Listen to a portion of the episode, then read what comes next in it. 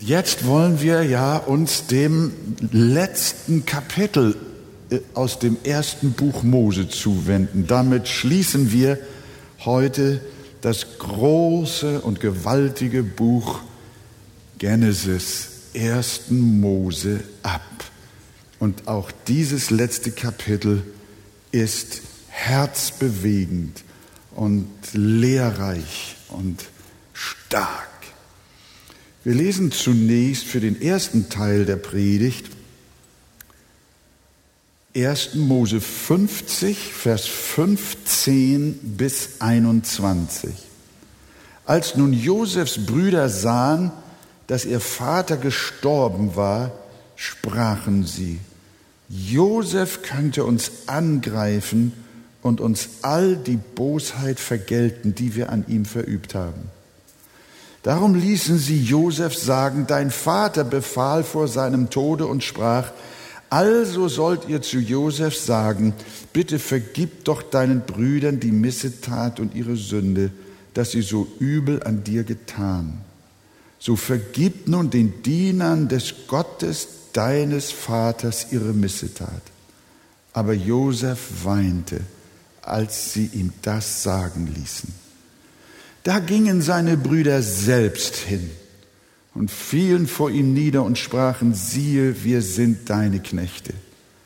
Aber Josef sprach zu ihnen, fürchtet euch nicht. Bin ich denn an Gottes Statt? Ihr gedachtet zwar Böses wider mich, aber Gott gedachte es gut zu machen, dass er täte, wie es jetzt am Tage ist, um viel Volk am Leben zu erhalten so fürchtet euch nun nicht. Ich will euch und eure Kinder versorgen.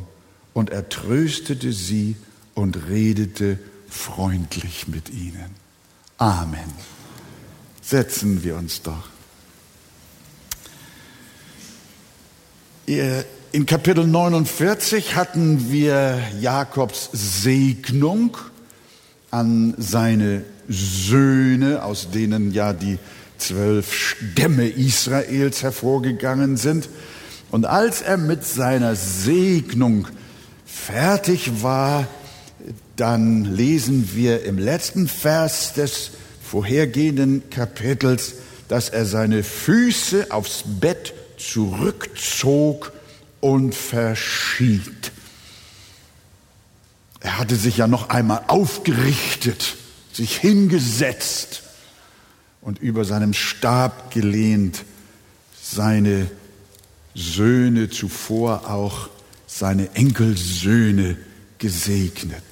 Und als der alte Jakob nun nicht mehr lebte, als er eingeschlafen war, so beginnt Vers 1 unseres Kapitels, da fiel Josef, sein Sohn, auf das Angesicht seines Vaters und weinte über ihm und küsste ihn. Anschließend wurde Jakob volle 40 Tage einbalsamiert. Das war eine ägyptische Prozedur, aber sie hatte eine weitergehende Bewandtnis, wie wir gleich sehen werden. Und 70 Tage lang wurde er von den Ägyptern beweint. Dann wurde sein Leichnam mit der großzügigen Hilfe des Pharao nach Kanada, nach Kanada sage ich schon, nach Kanaan eskortiert. Und das war ja eine Karawane von Pferden, von Gespannen, von Wagen, von Begleitung. Und als sie dort in Kanaan ankamen, begruben ihn seine Söhne bei dem Grab Mamre, gegenüber, das Abraham einst von einem Hethiter gekauft hatte. Darüber haben wir ja ausführlich gesprochen in vergangenen Predigten. Und in diesem Grab war Abraham selbst begraben, seine Frau Sarah, auch Isaak und Rebekka und Jakobs Frau Lea. Die Rahel hatte er kurz vor Toreschluss auf dem Weg von Mesopotamien verloren, sodass sie nicht in diesem Familiengrab mit dabei war. Aber ansonsten war die ganze Familie dort versammelt. Jakob wollte also im Land seiner Väter und nicht in Ägypten begraben werden. Obwohl dazu ein immenser Aufwand nötig war, erfüllte Josef seinem Vater diesen Wunsch. Denn in Kapitel 47 äh, haben wir gelesen, dass der Josef der, einen Eid von seinem Vater abgenommen hatte, dass er ihn doch zurückbringen möchte nach Kanaan. Jakob glaubte fest an den Bund, den Gott mit seinen Vätern geschlossen hatte. Er glaubte an die darin gemachten Zusagen, dass aus ihnen ein großes Volk werden wird und sie einst in dem verheißenen Land Kanaan leben werden. Das hat Jakob immer in seinem Herzen gehabt. Das hatte schon Abraham, das hatte schon Isaak, das hatte auch Jakob. Sie waren voller voll der Verheißungen Gottes im festen Glauben, auch wenn sie es noch nicht gesehen haben und sie noch in Ägypten lebten. Jakobs Leichnam wurde also nicht überführt, weil er näher bei seiner lebenden Familie in Kanaan hätte sein wollen und sie dort vielleicht eine leichtere Grabpflege gehabt hätten. Das sind dann ja oft unsere Überlegungen, weshalb man, wenn man außerhalb stirbt, auch den, einen Leichnam noch überführen lässt. Nein, hier lag etwas ganz anderes vor. Wir wissen, dass die Familie ja gar nicht in Kanaan lebte, sondern sie ließ den Leichnam ganz allein in Kanaan. Und die ganze Familie Jakob, also die Israeliten, soweit sie als Familie damals schon vorhanden waren, kehrten wieder zurück mit Josef nach Ägypten. Und die Brüder lebten in Gosen und Ägypten hat weiter gedient am Hof des Pharao. Sie haben eigentlich nur den Jakob, Jakobs Leichnam nach Kanaan gebracht und ihn dort im Grabe Abrahams und Isaaks äh, äh, beigesetzt.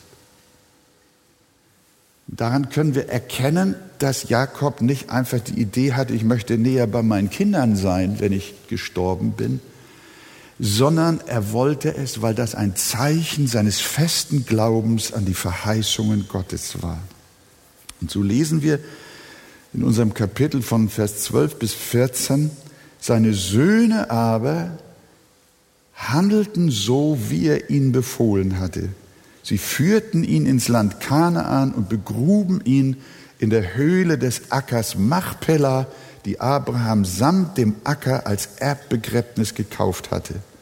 Josef aber kehrte nach dem Begräbnis seines Vaters wieder nach Ägypten zurück, er und seine Brüder und alle, die mit ihm hinaufgezogen waren, um seinen Vater zu begraben. Aber jetzt kommt etwas Eigenartiges, vielleicht auch etwas Normales. Ihr seht jetzt, dass es weiter heißt, als nun Josefs Brüder sahen, dass ihr Vater gestorben war, sprachen sie, Josef könnte uns angreifen und uns all die Bosheit vergelten, die wir an ihm verübt haben. Der Vater war gestorben, die Brüder waren jetzt alleine zurückgeblieben in Ägypten und die Brüder Josef, die gerieten in Sorge. Unser Bruder Josef sitzt dort als Kanzler an den Hebeln der Macht. Wer weiß, nachdem der Vater tot ist, ob nicht der Josef doch noch sich rächen wird an unserem Verbrechen, das wir als Kind an ihm verübt haben, als wir ihn verkauften. das war auf einmal wieder da. Hatte Josef ihnen wirklich vergeben? Das war die eine Sorge. Aber die hätten sie sich nicht machen müssen, denn als sich Josef nach 20 Jahren Trennung seinen Brüdern zu erkennen gab, da weinte er, könnt ihr euch noch erinnern, da weinte er vor Freude und Rührung und hatte definitiv zu seinen Brüdern gesagt, in Kapitel 45 haben wir das gelesen. Und nun bekümmert euch nicht und macht euch keine Vorwürfe darüber, dass ihr mich hierher verkauft habt, denn zur Lebensrettung hat mich Gott doch vor euch hergesandt. Also seine Botschaft an seine Brüder schon damals, als sie sich erstmals wiedersahen, war, Brüder, bekümmert euch nicht und macht euch keine Vorwürfe.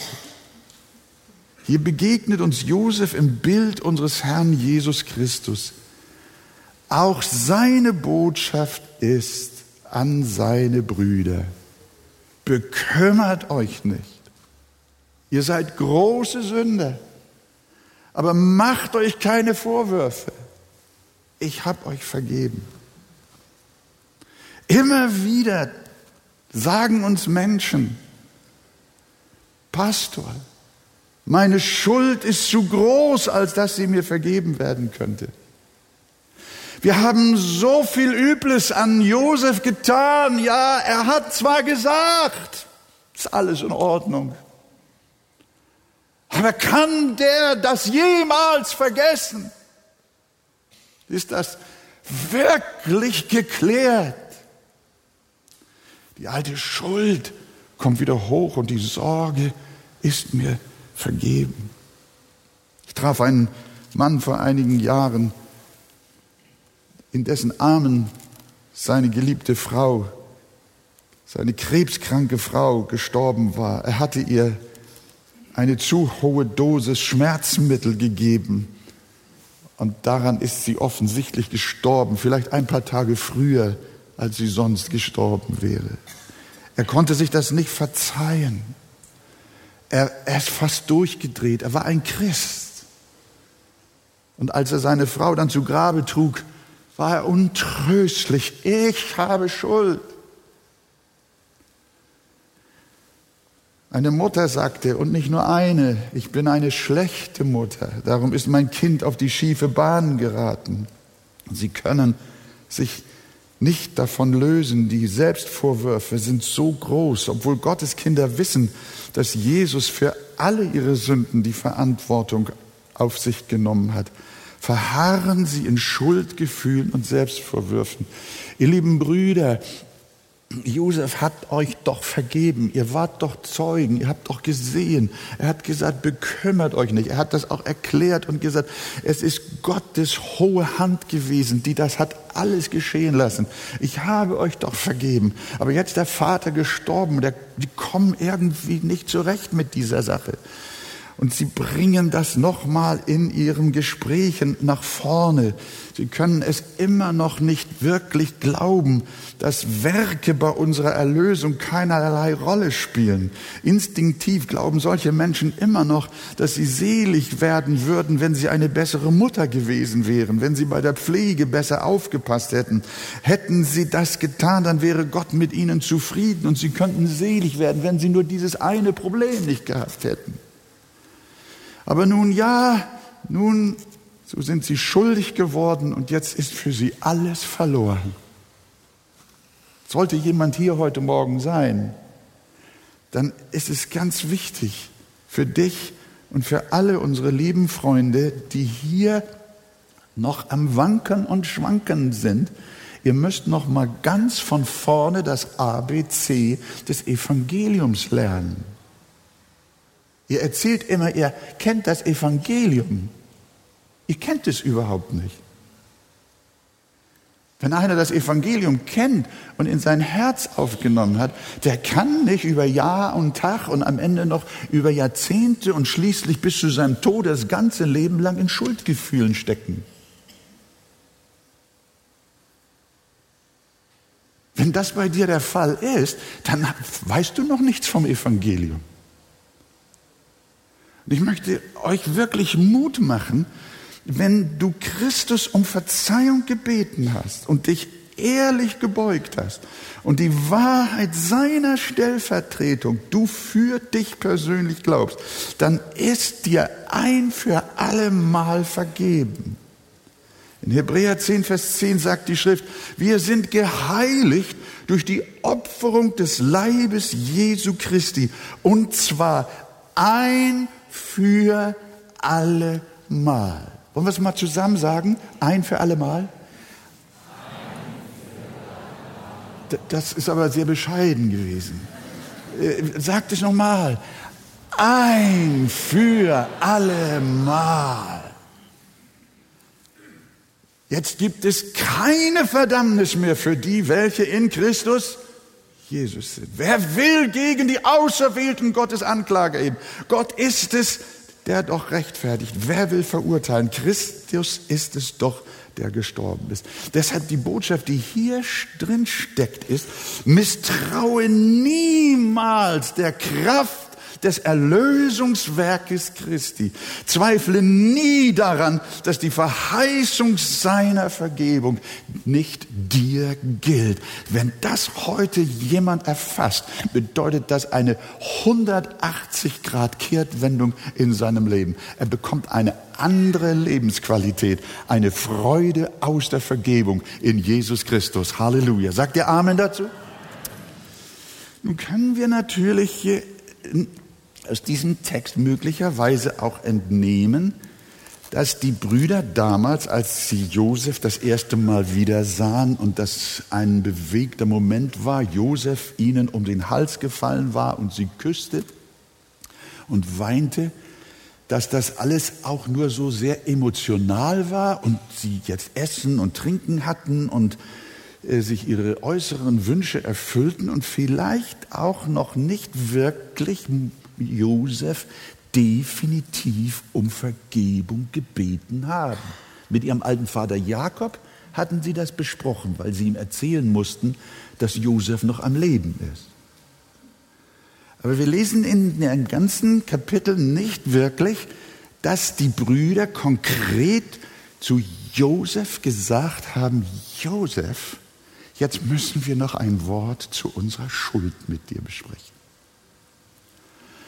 Und das scheint hier auch mitzuschwingen oder deutlich zu werden. Möglicherweise ist die Angst der Brüder vor Josef auch damit zu erklären, denn offensichtlich hat sie ihr Vater noch vor seinem Tod daran erinnert, dass zwischen ihnen und Josef noch nicht wirklich alles in Ordnung ist. Wir haben es ja gelesen, aber nochmal, Vers 16 bis 17, schauen mal rein. Sie haben, die Brüder haben jetzt nach dem Tode des Vaters äh, dem Josef eine Grußbotschaft übermittelt von Gosen an den Hof des Pharao. Und da haben sie dem Josef sagen lassen, dein Vater befahl vor seinem Tod und sprach, so sollt ihr zu Josef sagen, bitte vergib doch deinen Brüdern die Schuld und ihre Sünde dass sie so Böses an dir getan haben. So vergib nun die, den Knechten des Gottes deines Vaters ihre Schuld. Und als Josef das hörte, da weinte er wieder, als sie ihm das sagen ließen. Es scheint also, dass die Brüder erst durch den Tod ihres Vaters zur echten Buße gelangt sind. Der Vater muss am Ende seines Lebens noch auf die Söhne eingewirkt haben, gesagt haben, Jungs, ihr lauft hier noch rum, ihr müsst noch mit Josef reden. Und ihr müsst noch Buße tun, um Verzeihung bitten. Das war seine letzte Botschaft an sie alle. Schade, dass sie das nicht zu Lebzeiten des Jakob getan haben. Aber nun bekommen sie diese Botschaft und die Frage ist, kann es sein, dass auch du bei einem Menschen noch echt Abbitte tun musst? Dann tu es gleich, tu es jetzt, bevor es zu spät ist. Rede nicht nur um den heißen Brei herum, schiebe auch nicht mehr länger es auf, sondern bekenne dich zu dem, was du einem anderen während deines Lebens getan hast. Als die Brüder hörten, dass Josef nicht zornig reagierte, sondern einfach nur weinte, erreichte das ihr Herz, sodass sie jetzt nur wegen dieser Sache zu ihrem Bruder reisten und sich mit ihm aussprachen. Könnt ihr euch erinnern? Vers 18. Als sie hörten, dass Josef weinte, Vers 18, da gingen seine Brüder selbst hin und fielen vor ihm nieder und sprachen, wir sind deine jetzt endlich. Mein Freund, lass du es nicht so lange dauern. So lange solltest du nicht warten. Natürlich, sich zu demütigen, dazu gehört eine enorme geistliche Kraft. Meistens neigen wir dazu, auch die Schuldanteile des anderen immer zu erwägen und uns auf allerlei Weise von unserer Buße oder unserem Bekenntnis freizureden. Aber überleg einmal, was Jesus gesagt hat. Was siehst du den Splitter im Auge deines Bruders und den Balken in deinem Auge bemerkst du nicht? Das Beste ist, wenn du nicht wartest. Um Verzeihung bitten tötet den Stolz. Aber sie ist die süßeste Bitte auf Erden, die es gibt. Bitte verzeih mir. Ich habe gegen dich gesündigt es tut mir leid. Es fällt dem Stolz schwer, aber am Ende befreit es deine Seele. Aber Josef sprach, so heißt es weiter, zu ihnen, fürchtet euch nicht, bin ich denn an Gottes Stadt? Er wollte nicht, dass sie nun vor ihm niederfallen. Aber dann sagt er, ihr gedachtet mir zwar Böses zu tun, aber Gott gedachte es gut zu machen um es so hinauszuführen, wie es jetzt zutage liegt, um ein zahlreiches Volk am Leben zu erhalten. Und dann sagt Josef, so fürchtet euch nun nicht, ich will euch und eure Kinder versorgen. Und er tröstete sie und redete freundlich mit ihnen. Oh, das geht runter wie Öl. Er redete freundlich. Diese Worte, die klingen nach Jesus. Auch er hätte so sprechen können. Fürchtet euch nicht. Eure Sünden sind vergeben. Ihr habt mich gekreuzigt. Ihr gedachtet mir Böses zu tun, aber Gott hat eure Sünde in Heil umgewandelt. Ihr habt mich getötet, aber genau dadurch wo habt ihr ewiges Leben. Was für ein gewaltiger Trost. Gott in seiner Souveränität und Herrlichkeit ist imstande, aus unserer Schande einen großen Triumph zu machen. Aus Hass macht er Frieden. Aus Feindschaft macht er Liebe. Aus Trauer macht er Freude, aus Niederlage Sieg, aus Verlust Gewinn. Und das Wunderbare, lieber Freund, das Wunderbare daran ist, dass wir an diesem Segen teilhaben, sobald wir uns zu unserer Sünde bekennen, uns ehrlich beugen und Gott und Menschen um Verzeihung bitten. Ich bitte dich wie der alte Jakob, bitte geh zu deinen Brüdern und bitte sie um Verzeihung für das, was du schuldig an ihnen geworden bist. Deine Sünde ist böse, sie ist schlimm, aber noch schlimmer ist, wenn wir sie leugnen, sie entschuldigen, sie verstecken, dann quält sie uns unser ganzes Leben lang. Sie raubt uns den Frieden und auch den Schlaf.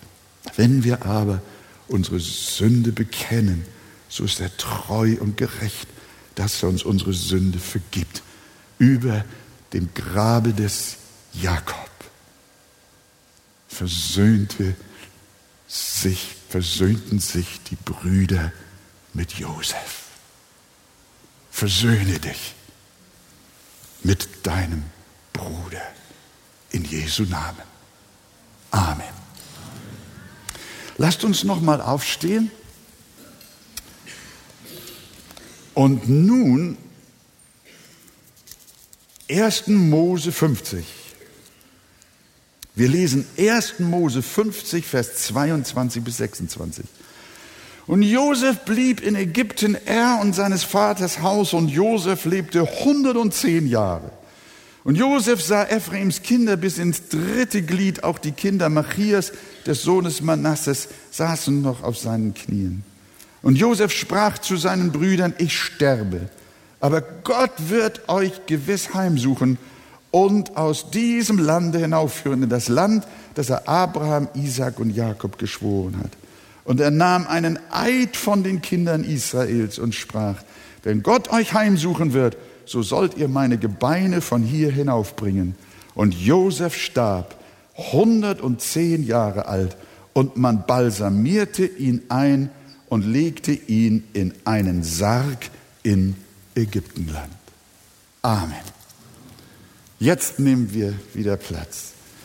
Als Josef viele Jahre nach dem Tod seines Vaters selbst zum Sterben kam, er regierte noch lange Zeit in Ägypten, dann nahm auch Josef seinen noch lebenden Brüdern den Eid ab, ihn nicht in Ägypten zu begraben, beziehungsweise deren Nachfolgern, sondern seine Gebeine aufzubewahren und sie bei einem späteren Auszug mit nach Kanaan zu nehmen. Habt ihr das verstanden? Er hat sich Gedanken gemacht über seinen Leichnam, über seine Gebeine. Und er wollte nicht, dass sie in Ägypten bestattet werden,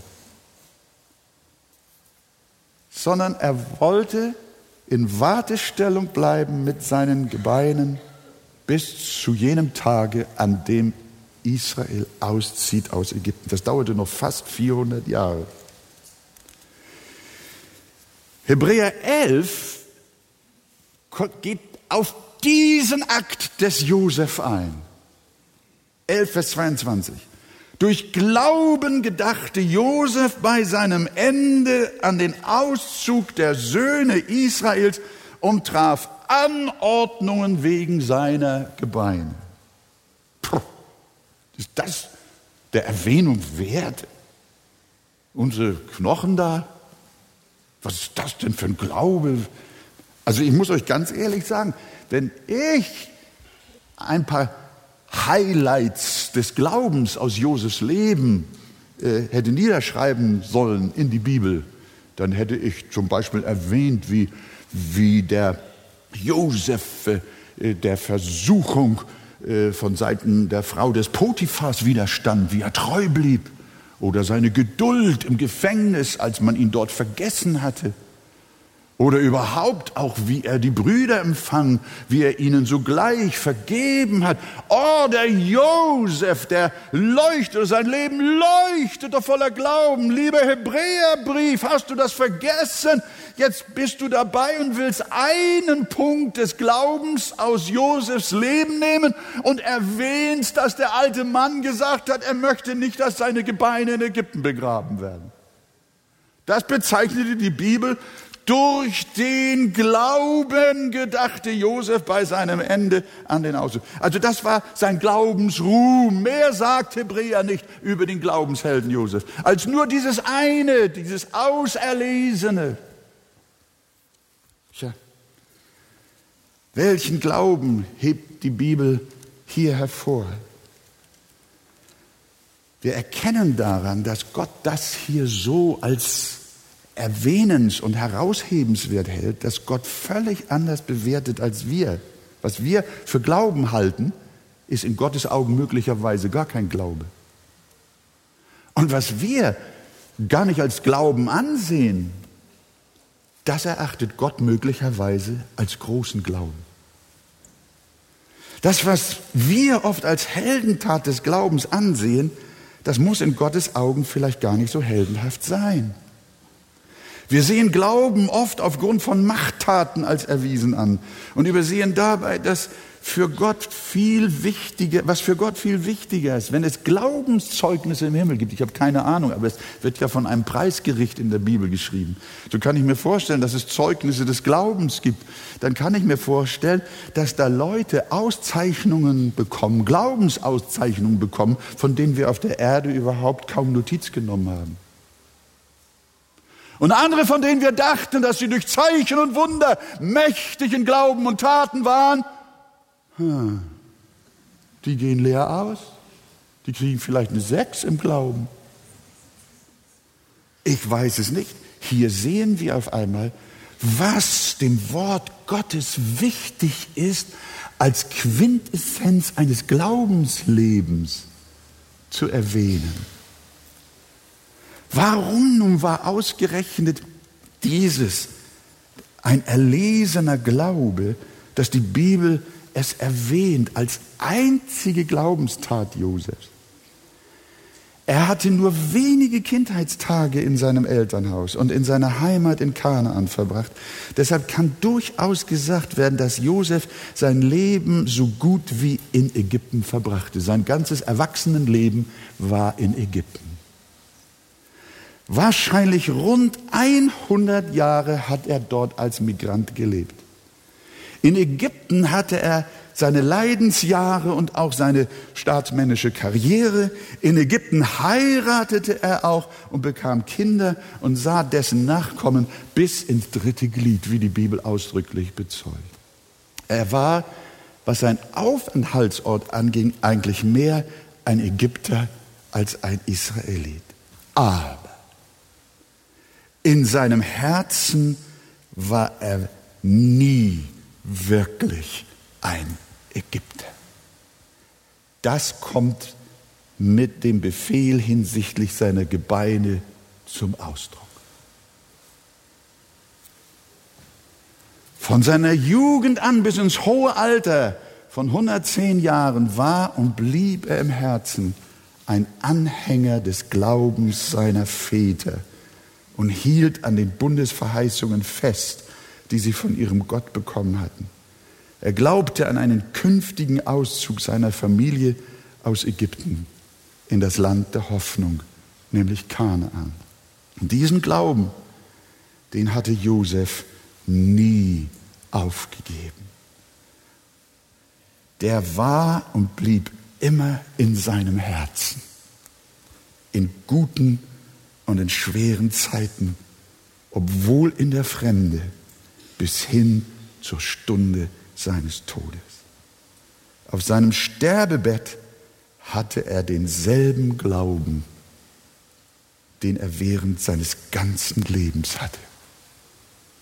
Und er spricht, Vers 24, zu seinen Brüdern, ich sterbe, aber Gott wird euch gewiss heimsuchen und euch aus diesem Land hinaufführen, in das Land, das er Abraham, Isaac und Jakob zugeschworen hat. Und da nahm er einen Eid von ihnen und befahl, gewisslich wird Gott euch heimsuchen und ihr sollt dann meine Gebeine von hier hinaufbringen. Wir sehen, liebe Gemeinde, obwohl Josef in der Welt war, war er nie, nie von der Welt. Wir müssen bedenken, dass er als einsamer, junger Sklave nach Ägypten kam, zwangsweise, verschleppt, ohne Eltern, ohne Geschwister, ohne Freunde, er war absolut allein, ein Fremdling, aber er verlor nie seinen Glauben, so einsam wie der Mann war in der Fremde. Ägypten wurde nie seine Heimat. Auch als er von Potiphas Frau zur Lust der Welt verführt werden sollte, blieb er treu. Welch ein Glaube. Auch als er am Hofe des Kaisers erfolgreich war, er Ansehen, Einfluss und Reichtum gewann, brachte ihn das nicht vom Glauben ab, sondern er hielt auch der Versuchung der Macht, des Geldes und des Ruhmes stand. Er blieb immer Josef, Josef aus Kanaan. Er blieb immer der Sohn seines Vaters Jakob. Auch den vielen Götzen, die in Ägypten angebetet wurden, verfiel er nicht. Er behielt den einen wahren Gott im Herzen und hatte keine anderen Götter daneben. Er machte sein Leben lang keine Kompromisse und lebte als ein entschiedener Israelit im fremden Land und wollte schließlich, als sein Leben in Ägypten beendet war, nach Kanaan, dort als Zeichen seine Gebeine hinbringen lassen. Josef starb 110 Jahre alt und man balsamierte ihn, Vers 26, und man balsamierte ihn ein und legte ihn in einen Sarg in Ägypten, oberhalb der Erde. Fast 400 Jahre mussten seine Gebeine noch in Ägypten warten, bis sie mit nach Kanaan überführt wurden. In 2. Mose 13 wird es uns dann erzählt, wie Mose gehandelt hat an den Gebeinen. Hier können wir so richtig sehen, wie schlüssig die Bibel ist. Wir erkennen, wie Mose dann auch, Mose hat es übrigens ja aufgeschrieben, aber er muss es auch gehört haben von Generation zu Generation. 400 Jahre später wusste Mose, dass der alte, Jak dass der alte Josef Befehl gegeben hatte von seinen Gebeinen. Und in 2. Mose 13, Vers 19 lesen wir, und Mose nahm die Gebeine Josefs mit sich. Das haut mich um. Ich so was lese. Es tut mir schrecklich leid, liebe Gemeinde, aber da, da, das ist wie Elektrizität in meiner Seele. Das, das bringt mich zur Freude. Und Mose nahm die Gebeine Josefs mit sich, denn er hatte einen Eid vor den Kindern Israels genommen und gesagt, Gott wird sich gewiss euer annehmen, dann führt meine Gebeine mit euch hierauf. Und erst als das Erbe des Landes Kanaan an alle Stämme ausgeteilt war und Josua schon gestorben war, im Zusammenhang mit dem Tod des Josua, so lesen wir in Josua 24, werden die Gebeine Josefs erst bestattet in Kanaan. Da lesen wir, und die Gebeine Josefs, welche die Kinder Israels aus Ägypten heraufgebracht hatten, begruben sie in Sichem, in dem Stück Land, das Jakob von den Kindern Hemors, des Vaters Sichems, um 100 Kesita gekauft hatte. Und es wurde den Kindern Josefs zum Erbteil. Das hat Bedeutung für uns, liebe Gemeinde merken wir, welch ein kostbarer Glaube darin lag, dass Josef Befehl hinsichtlich seiner Gebeine tat. Nach einem ganzen Leben in Ägypten vergisst er nicht die Verheißungen Gottes und ist sich sicher, dass der Herr sie alle erfüllen wird. Diesen Glauben brachte er dadurch zum Ausdruck, dass er seine Gebeine nicht im fremden Land beisetzen lassen wollte, sondern fast 400 Jahre unbeerdigt wartete bis sie in seine wirkliche Heimat kam. Was hat uns das zu sagen? Leben auch wir in so festem Glauben an die zukünftige Verheißung, liebe Gemeinde? Halten auch wir in der Fremde dieser Welt an dem einen wahren Gott fest? Glauben wir unbeirrt an Jesus Christus, unseren Erlöser? Auch wenn wir einsam sind, auch wenn wir verfolgt werden, auch wenn wir versucht werden, wenn wir im Gefängnis sind oder wenn wir Erfolg haben. Oder lassen wir uns vom Lebensstil Ägyptens verführen, vom Glanz seines Ruhmes und seines Geldes? Soll nicht auch unser Motto heißen, laut Offenbarung, sei getreu bis in den Tod, so will ich dir die Krone des Lebens geben. Liebe Gemeinde, wir dürfen hier äh, äh, Josef und seine Gebeine als ein Abbild unseres Glaubens sehen, denn unsere Verheißung, die wir haben dürfen, ist genauso groß, wenn nicht noch größer als die des Josef. Sagt ihr Amen dazu? Lege auch deinen sterbenden Leib in Gottes Hände. Wir bekommen manchmal, das nur nebenbei, ja eigentlich nicht nur manchmal, immer öfter von Fernsehzuschauern die Nachfrage, sollen wir uns denn nicht möglicherweise auch verbrennen lassen? Wir wollen niemanden, der das getan hat an seinen Angehörigen, in irgendein schlechtes Gewissen bringen. Aber Josef hat nicht Befehl getan von seiner Asche, sondern er tat Befehl von seinen Gebeinen. Lege auch du deinen Leib in Gottes Hände. Lass auch ihn von einer künftigen Auferstehung sprechen. Lass ihn in dem festen Glauben in die Gruft legen, dass er auferstehen wird am jüngsten Tage. Setz ein Zeichen mit deinen Gebeinen. Predige das Evangelium, dass das Heil äh, den ganzen Menschen umfasst. Die Erlösung betrifft nicht nur unseren Geist, unsere Seele, sondern die Erlösung, die Jesus Christus erworben hat, ist eine Erlösung für den inneren und auch für den äußeren Menschen. Auch unser Leib wird auferstehen an jenem jüngsten Tage in Jesu Namen. Amen. Liebe Gemeinde, diese Freude haben. Wir glauben an eine ganzheitliche Erlösung in Jesus Christus. Das heißt, nicht nur unsere Seele lebt auf ewig, sondern auch unsere Gebeine werden auferstehen. 1. Thessalonicher 4, 15 bis 19 heißt es, denn das sagen wir euch in einem Wort des Herrn. Wir, die wir leben und bis zur Wiederkunft des Herrn übrig bleiben, werden den Entschlafenen nicht zuvorkommen.